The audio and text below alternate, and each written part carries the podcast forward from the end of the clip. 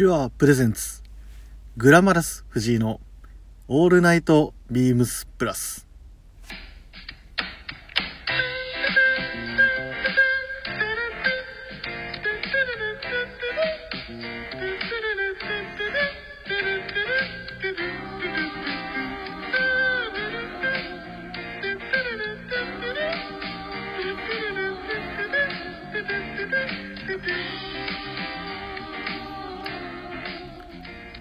はい。ということでですね、えー今日、えー火曜日の1時ですね。12月20日火曜日ですね。普段でしたら火曜日は、えー 長谷部さんがお送りをさせていただいておりますが、あのー前回も、えー最後の、えー前回の先週の放送ですかね。最後にちょっとお話があった通りちょっとご多忙を極めるために今回は私が急遽火曜日という普段ではやってない、えー時間帯ですが自分が、えーお送りをさせていただきますのでよろしくお願いいたします。まあ、僕もですねあのちょっとあの前回の土曜日かあの急遽代打で坪潤先輩と川島先輩にお願いをするっていうこともありましたんで、まあ、このラジオ持ちつ持たれつで、えーチームとしてやっていければなといいように言っておきます。はい。でまあ今日は僕が一人でお送りするということになります。まあ普段長谷部さんがねいつも一人でやられているというところにリスペクトを込めまして、まあ、自分もたまには一人でやろうかと、まあ、前回あのウエストの回でも三谷さんが一人でやったりとか、まあ、やってましたんで、まあ、今日は自分が一人でお送りさせていただきますね。はい。でまあ結構僕も話してないことが何個かあったりもしますし、まあ、皆さんもあのこのサムネイルの写真を見てですねなんやなんやと今週末何が起こるんだみたいな話になると思うんですけどそれはですねあのおいおいまた改めてあのこの番組の後半で紹介をさせていただければなと思いますんでよろしくお願いします。で、まあ、せっかく一人なんでね自分の話したいことも話せるなーっていうところ。まあ逆にそんな自分の話したいことが何分も持つのかっていう話にもなるんですけれどもまあワールドカップの話とかもあるでしょうけどまあねもう結構サッカー担当の、えー方々が多数いると思いますんで自分はあのそんなにわかサッカーファンみたいなことになっちゃうんでちょっとやめておきます。怒られちゃうかもしれないんで。なので普通にえっと僕が話したいことであの話せればなと思うんですけれどもまあやっぱりちょっと話しておきたいのはまあ PIB 卒業の件ですかね。いやー本当に皆さんに惜しまれつつも温かくお見送りしていただいて本当に嬉しかったんじゃないかなと思います。僕もあのちょっとだけライブ放送参加しましたけれどもまあ愛されてたなっていうのはすごい感じますのでまあそれはもう彼のキャラクターのなせる技だなと思いました。まあでもあのライブ放送かなりわちゃわちゃしてましたよね。あのなんだっけ？まあ僕の不健康対決の話をさておいても、まあ、やっぱりあのあまんまみや田口さんのライブ放送内での上がりっぷりそしてアイススケーターの、えー空気っぷりっていうところはもうほんとやっぱライブならではの感じだったな雰囲気だったなっていうふうに思います。いやもうちょっとまんまみーや喋れやーみたいなところも皆さんあったかもしれないですけど。まああのいかんせん先輩あの緊張しいなんであのついついライブ放送ではあの緊張して話せなかったみたいで、まあ、アイスさんはねまあもう何が持ち味なのかっていうところで、まあ、滑ってくれれば問題ないかなってとこだったんですけど、まあ、滑りの向こう側に行かないようにしてくれれば問題なかったかなと思います。急にボイスパーカッションとかやってたりしたんでちょっとあれは説教ですね。はい。まあでもまあ、パン屋っていうところでねあのー、どうやらちょっと軽く情報を僕ももらいましたけどなんとねまあいずれいずれですよ。あのまだ近々のあの話ではないのであれですけどなんかねどうやら拠点は岡山にもなるんじゃないかって話を聞きましてですね。あじゃあ僕がもう帰省したタイミングは絶対寄れるなと思いましたし。まあそれでですね。まあリスナーの皆さんもね是非あの僕の地元である岡山県にいらっしゃる際には是非あの彼のまあいつになるかはねまあ分かんないですし、まあ、もしあの目処が立てば僕らもここでこういう場で話せればなと思ってますけどもしそういうのが軌道に乗ればまた是非あの皆さんも行ってあげてほしいなと思います。まあ、彼だいぶ喜ぶと思いますんでねまあどんなパンを作るのかえっとミスターアイビーマンはコードパンっていうパンを作れっていう話をしきりに 言ってましたけども。ナンバーエイトだとかなんだっていう名前を付けながらバーガンディの色のパンが生まれてくるのか黒なのかウイスキーコードバンみたいな色なのかっていうところですけど、ま、ウイスキーコードバンは、まあ、単純に普通のパンみたいな見え方してもう普通美味しそうですけどね、まあ、どんな中身があるのかっていうところも含めて、まあ、どんなラインナップが出てくるのか気になりますね。はい。まあでも彼の新しい門出をあの、祝えたいいライブ放送だったかなと思いますし、まあ、改めて皆さん参加していただいた皆さんとかレターを送ってくださった方々には、えー、お礼を申し上げます。ありがとうございました。はい。といやここなんですよ。もう一個話したいのが僕も話したかったんですよ。あの冬歌。いや本当に皆さんえっ、と多くのえ何でしょうね。リクエストみたいな形であの曲を送っていただいてありがとうございました。おかげさまでですねえっとあ僕がよく使ってるのは Apple Music なんですけれども、えー、今見たところ53曲4時間10分という超超超超厚みのある、えー、プレイリストになってますね。いやー、正直僕も、あの、皆さん言ってましたけどね、世代が出るなとか言ってましたけど、僕はどっちかというとやっぱ、まあ30、まだ30歳の、あの、どっちかというと平成生まれの人間なんで、まあ知ってる曲も、知ってる曲の方がまあでも多いのかな。でも知らない曲も全然ありましたし、やっぱり、90年代を騒がせたとかいうワードになると僕が生まれたのが92年なんでちょっとなかなかまだ物心つく前の歌も全然あったりしますし、まましてやっぱ渋いジャズだったりとかのものもあったりしますしね。いや本当に何でしょうバリエーション豊富なあのプレイリストになってるなと思いますし今日も全然僕聞きながら来てましたけどもまあこれね本当に皆さんいろんなの送ってくださってまあ僕もちょっといろいろプレイリスト組みながらわすげえないろんなのがあるなっていうところで思ってたんですけど。ちょっと僕そういうところでレターを読めてないんですよ。せっかく送ってくださってる方々の。なんでちょっとあのー、全文じゃないですけどね。あの誰がどういう曲でっていうところ改めてちょっと自分も話したいなと思って。見てるんですけどまず、えー、親子でプラス愛息子さんですね、えー部長お疲れ様ですっていうあの入りからレターをくださってました。いえ、こんな、ありがとうございますって言って、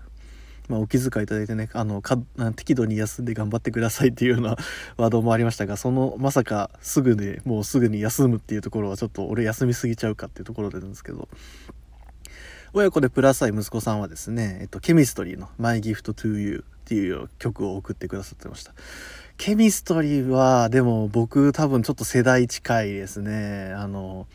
ベストアルバムとかも Apple Music にあの入れてきてますしあの、まあ冬歌ではないですけどねあのいろんな曲僕も聴いてたなと思いますよ。まあその中でもやっぱりケミストリーでなんかちょっと印象的なのはまあやっぱりね「Pieces of a Dream」とかはすごいあの有名だと思うんですけど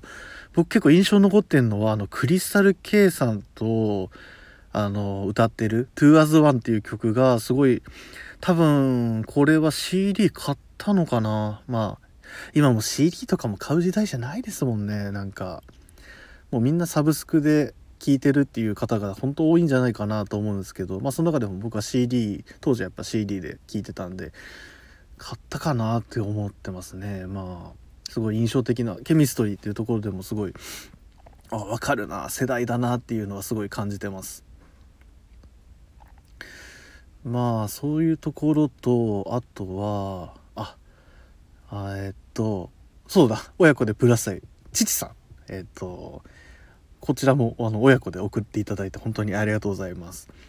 まあ、あの文章の中でですね、えー、息子の顔を見ると元気そうで安心しますと。コメントがありまして、まあ、僕のこともね本当に息子のように可愛がってくださってる本当にありがたい、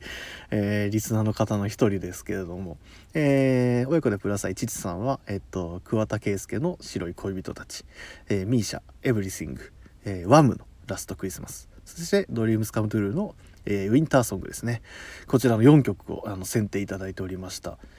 まあやっぱり。でも僕はあのあ確かにこれも知ってるしまあもう名曲たちだなっていうところでこの白い恋人たちをですねあげるパーソナリティもそうですしリスナーの方もそうですけどあげてる方すごい多かったですね。いやさすがさすが桑田ですねっていうところになるのかなと思いますけれども。いやすごいですね。本当にいろんな人に聞いてる聞いて聞かれてるっていうのは改めてもう名歌手というか大歌手っていうかな。あの代表的な歌手の一人なんだなと改めて感じました。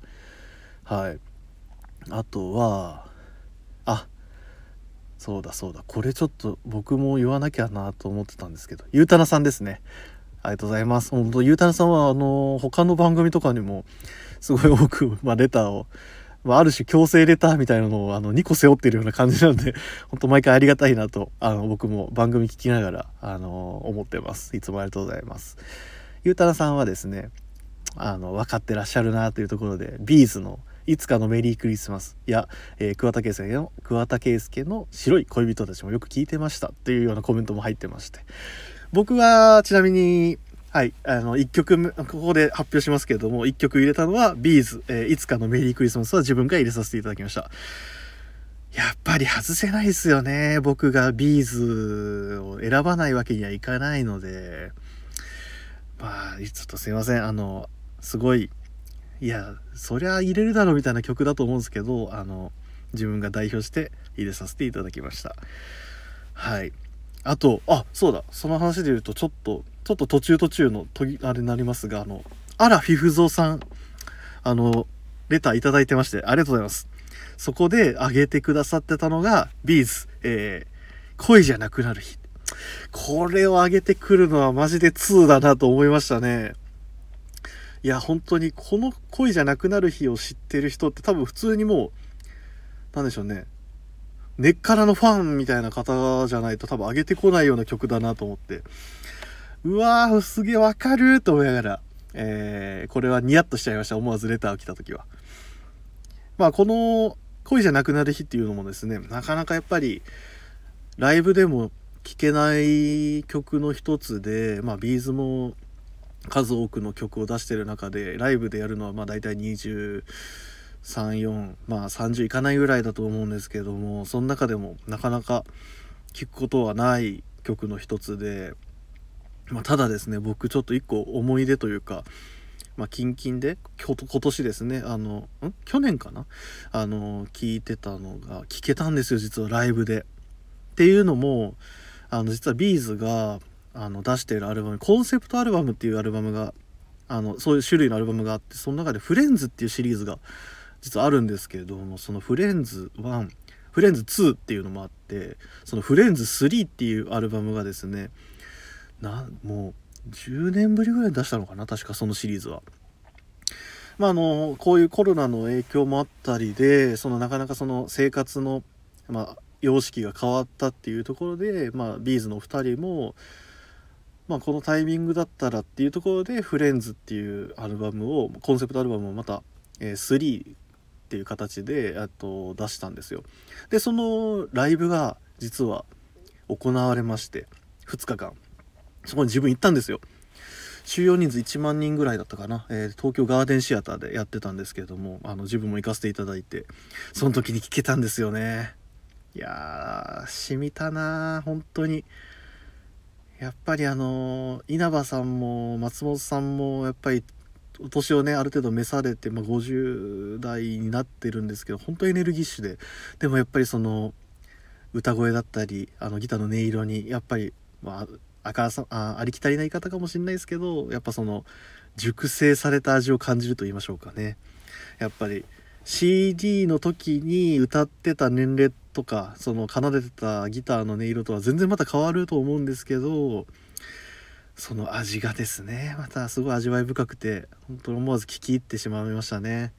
まあ、あのやっぱりライブは今まだ参加あの収容人数は多分制限とか結構なくなってきつつあると思うんですけどその時やっぱり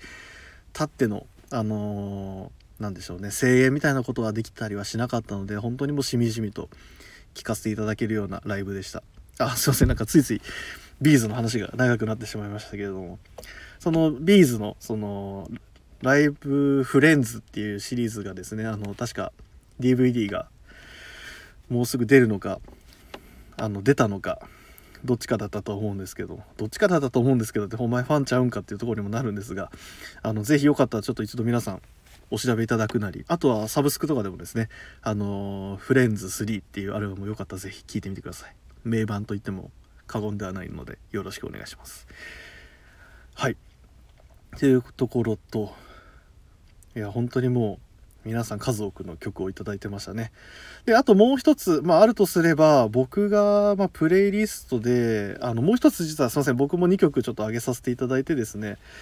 そのもう1曲がこれ僕夏も入れてたんですけど冬は冬で入れさせていただいたのがカーペンターズです。僕大好きなんですよねあのカーペンターズ。やっぱりそのやっぱ朝とかよく朝聴きながら来ることが多いかな。あでも夜疲れて帰る時に聴くカーペンターズもまたそれはそれでいいんですけれども。まあ、これはですねもう多分完全に僕の親の影響だと思うんですけれども当時僕の母親が確かあのどこの会社から出してる車か忘れましたけどあのビストロっていう確か車種があった気がするんですけどそのビストロっていうあの車の中でね深緑の確かビストロだったはずですけれどもまあそのビストロのカーステレオから流れるそのカーペンターズっていう景色をめちゃくちゃ覚えてますね。あスバルだ。はいスバルのビストロっていうあの車が。すごいあの可愛らしいこじんまりとしたあの車種なんですけれどもね。その中から流れたなとかなんかそういうのをちょっと思い浮かべてしまうそんな曲をちょっと今回も選ばせていただきました、えー、 First Snowfall ですね。はい。まあそういったところでまあ本当にもうこの冬が始まるよ。まあこのタイトルに関してもですねあのインディゴプラスさんからレターで直球すぎるやろっていうところのツッコミがちょっとあったんですけれどもあのー、まあプレイリストをねまあ本当象徴するようなまあもちろん冬が始まるようも入れさせていただいてますが、まあ、そんな冬を象徴するような曲が多数集められたプレイリストなんで是非皆さん年末もですねあのお聴きいただければと思います。はい。っていうところであのー僕軽い雑談ぐらいの感じで実はテンション考えてたんですけど実はもうこんなに分数いってるとは思ってなかったんで 大変失礼しました。すいません。なんかもう聞き応えあるのかないのかっていう話にもなるんですけどはい。すいません。ちょっと話が長くなって申し訳ございませんでした。ではですねえっとそろそろあの本題の方に行きましょうかね。はい。ではえー、そろそろ始めてまいりましょう、えー、グラマラス藤井の「 All Night BEAMS PLUS」この番組は変わっていくスタイル変わらないサウンド All Night BEAMS PLUS supported by SHURE 音声配信を気軽にもっと楽しくスタンド FM 以上各社のご協力で BEAMS PLUS のラジオ局プラジオがお送りいたします。それではよろしくお願いします。っていう一人で拍手してる切ないとあのまだ始めて間もない長谷部さんが言ってたなと今ちょっと思い出しました。はい。というところで、まず、まあ、今週のウィークリーテーマに行きましょう。えー、今週のウィークリーテーマが、えー、メリークリプラス。まあ、メリークリプラスとメリークリスマスというところで、あの、前回はですね、あの、あの、ホリデーシーズンどう過ごしますっていう、あの、そういうダジャレで行ったんですけど、今回も、えー、安定のダジャレで、えー、私、組ませていただきました。はい。というところで、あのー、まあ、今週のウィークリーテーマは、まあ、サンタさんにお願いするならなんじゃろかというところで、あのー、させていただいてますけれども。そうっすね。サンダさん〇〇をくださいと、あの、お願いする1週間ですね。まあ実際でも僕が、ね、サンタさんがまだ来てくれてた時はですね、結構枕元にプレゼント置いてくれてましたね、僕のサンタさんは。パッと起きたら、僕あの毎回、あのよくあるじゃないですかそのサンタさんの正体を今年こそ見破ろうみたいな感じで起きてるっていう子もいると思うんですけど僕はですねあの安定のあの普通に爆睡をするような あのほんわかとした男の子でしたのであの普通に寝てましたで起きたら普通にしっかりと枕元にプレゼントがあるっていうような状態でですねまあその時期の多分新聞撮ってるご家庭だと大体あるかもしれないですけど、やっぱ広告が入ってましたね。その、1週間前、2週間前になると、その地元にあるおもちゃ屋さんであるとか、そのトイザラスだとかっていうところの、そのおも、おもちゃとかのそのチラシを見るのが、すごい好きでしたね。あれワクワクしたもんなって今ちょっと今ふと思い返すと今改めてあのワクワクはもうかじれないのかと思ってちょっと切ない部分もありますけれどもまあ、そんなこんなでですね、まあ、あの大人になった僕でもあのサンタさんは来るんじゃないかというところで是非サンタさんいるなら僕に何々をくださいとあのいうところですが僕が今回このウィークリーテーマで「えっと、〇〇をください」って思うのはあこれかなっていうところで、えー、こちらを挙げさせていただきます。エンジニアードガーメンツ×ビームスプラス別注ミッドフィールドダブルブレステッドブレザーユニフォームサージ。こちらが欲しいですサンタさん僕にください。っていうところで、えー、僕が今回挙げさせていただきますのはこの EG のえー、別注のですねつい最近入荷したばっかりかな。あのー、ダブルブレステッドのブレザー。僕春夏も買ったんですけれども秋冬もっといいやんって思いながらいつも毎日あの出勤してる日は眺めてます。なあこのユニフォームサージとこのシルバーのボタンこれはもう相性抜群ですねというところで。僕が一回あの佐藤君リチャード佐藤君にも言ったことあるんですけどこれは完全に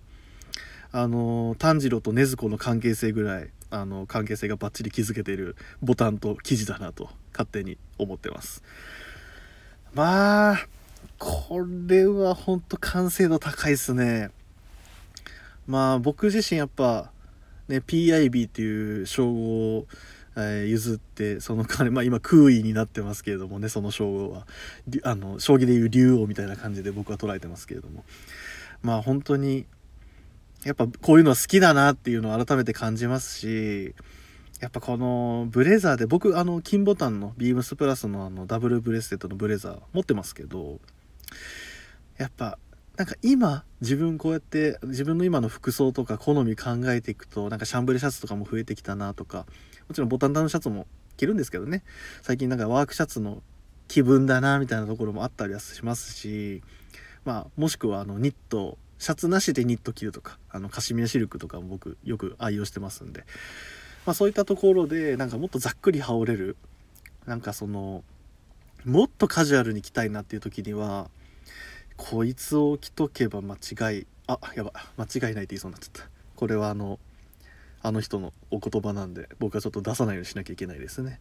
あのブレザーはまあそのもっとカジュアルに着てる？ブレザー欲しいなっていうところで。もうこいつが適任すぎてですね。やっぱりこのポケットワークだったりまあそのチンストだったり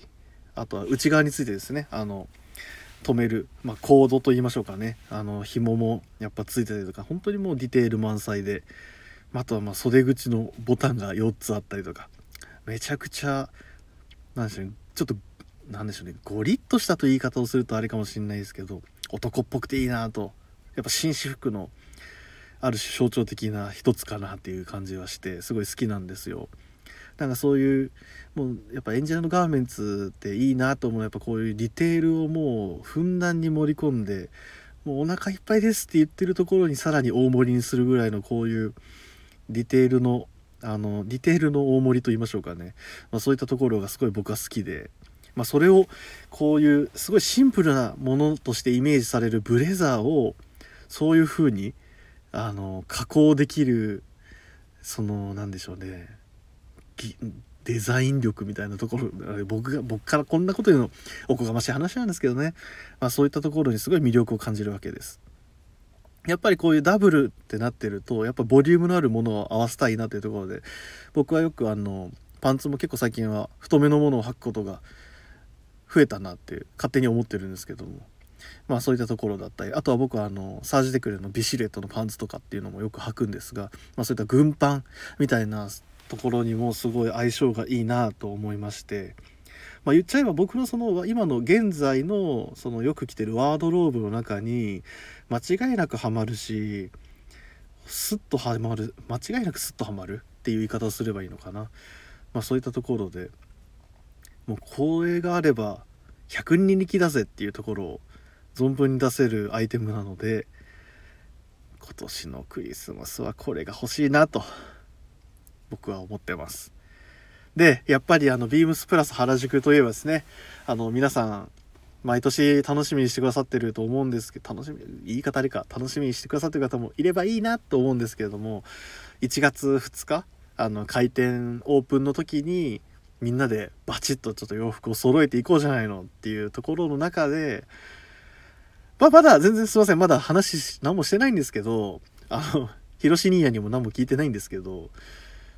やっぱブレザーで行きたいなと思ってるわけなんですよ。そうなった時に、やっぱこれ着たいなと思って。ってことはもう、1月、1月、ん ?12 月 31? にはもう持ってないとダメなんで、なんとかクリスマスプレゼントでもらって、このダブルのブレザーを1月2日に着たいなっていう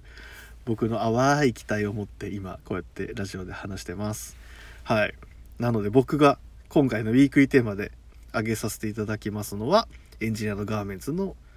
かけるビームスプラスあやばいもうなんかちょっと慣れ火曜日に慣れてなさすぎてあのお問い合わせ番号言うの忘れてましたすいません最後になりますが お問い合わせ番号がですね、えー、3816-0108 3816-0108です。こちら、えー、エージェントガーメンツ×ビームスプラスのダブルブレステッドブレザーユニフォームサージ。こちらをえー、サンタさん僕にエンジェルガーメンツ×ビームスプラスのダブルブレステッドブレザーをくださいとお願いしておきます。ちょっと値段高いけどお願いします。はい。というところで あの手に入れた皆さんはすごく羨ましいなと横目で見ております。はい。ということで、えー、僕のウィークリーテーマは以上とさせていただければと思います。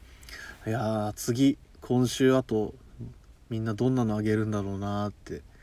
楽しみにしてます。すでに昨日のですねあのチーム96の面々もなんかほんとそれぞれのキャラクターが出ていいなと思いますしなんか他のメンバーも多分それぞれに沿ったアイテムが出てくるんじゃないかなと期待してます。はい。ということで、えー、今週のウィークリーテーマは以上とさせていただきます。はい。それでは皆さんお待たせしました。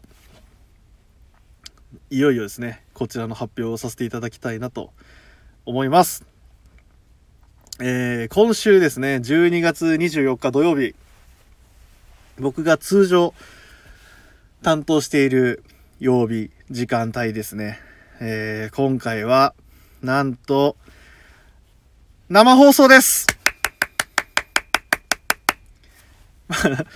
生放送ですし、やっぱり12月24日なんで、もう、そういう企画やりたいなっていうところで考えました。えー、今回はですね、プラジオサンタと題しまして、プラジオサンタ2022と題しまして、えー、21時15分、これちょっと予定としてはなんですけどもね、21時15分から22時15分という1時間の放送時間、まあもちろん延長の可能性大いにありというところですけれども、えー、私、だけではございません。プラジオサンタ 2022MC は私グラマラス藤井とクワタレッドフォードさんでやらせていただきます。はい。もう、年内最後ですよ。おそらく。まあ、年内最後であってほしいと思いながら、クワタレッドフォードさんが出演をしてくださいます。しかもクリスマス会というところで、ちょっとだいぶ、なんでしょうね。脂濃いめの 塩分強めの2人でお送りさせていただきます。油多め塩分こう、えー、塩、ん油多め辛めみたいな感じですかね。はい。っていうところでさせていただきますんで、よろしくお願いします。でですね、今回ちょっとあの、企画が結構面白い企画を我ながら組めたんじゃないかなと思ってます。皆さん、あの、おそらくですね、ふにゃ、あにゃ、サンタっていう番組でですね、あの、某ベテラン、超面白芸人、大、有名、大、大有名芸人の方がですね、毎年クリスマスの時期に、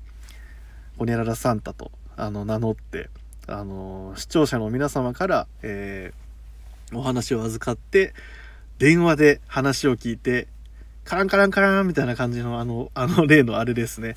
あの感じをやりたいなと思いまして。ただあのよくあの番組ではです本家ではあのちょっと悲しかった話とか寂しい話とかっていうところになってると思うんですけれども。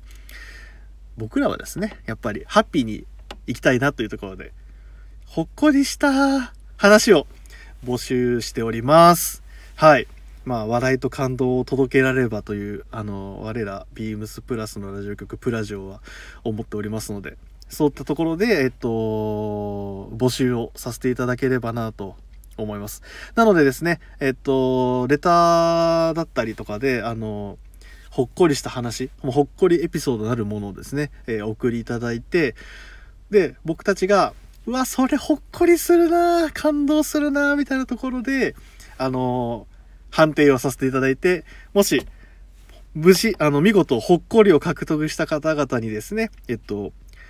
豪華プレゼント豪華プレゼントを、あのー、送らせていただければなと思っております。なのでですね、ぜひ、あのー、今、あの、お聞きの皆様、我こそはという、あの、ナンバーワンほっこりエピソードをですね、ぜひあの、レターで送っていただければなと思います。で、ちなみに今回面白いのは、生電話やっちゃいますはい、そうなんです。今までですね、あの、リスナーの方々と直で、コメントとかではね、コメントを拾って、あの、ライブ放送中に、あの、会話とかはできてたと思うんですけど、今回は、生電話やっちゃいます。なので、もしあのー、生電話いいよっていう方々はですね、あの、レター送っていただく際にですね、あの、生電話希望というふうにレターに書いていただけると大変ありがたいなと思います。なので、あのー、ぜひ、あのー、送ってくださる方で、なおかつ生電話 OK だよって方は、ぜひ、あの、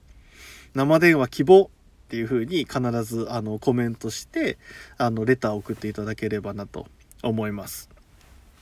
はい、そこで実際にお話ししながらあのほっこりしたいなって僕も思ってますんで是非あのクワタレッドフォード氏と僕で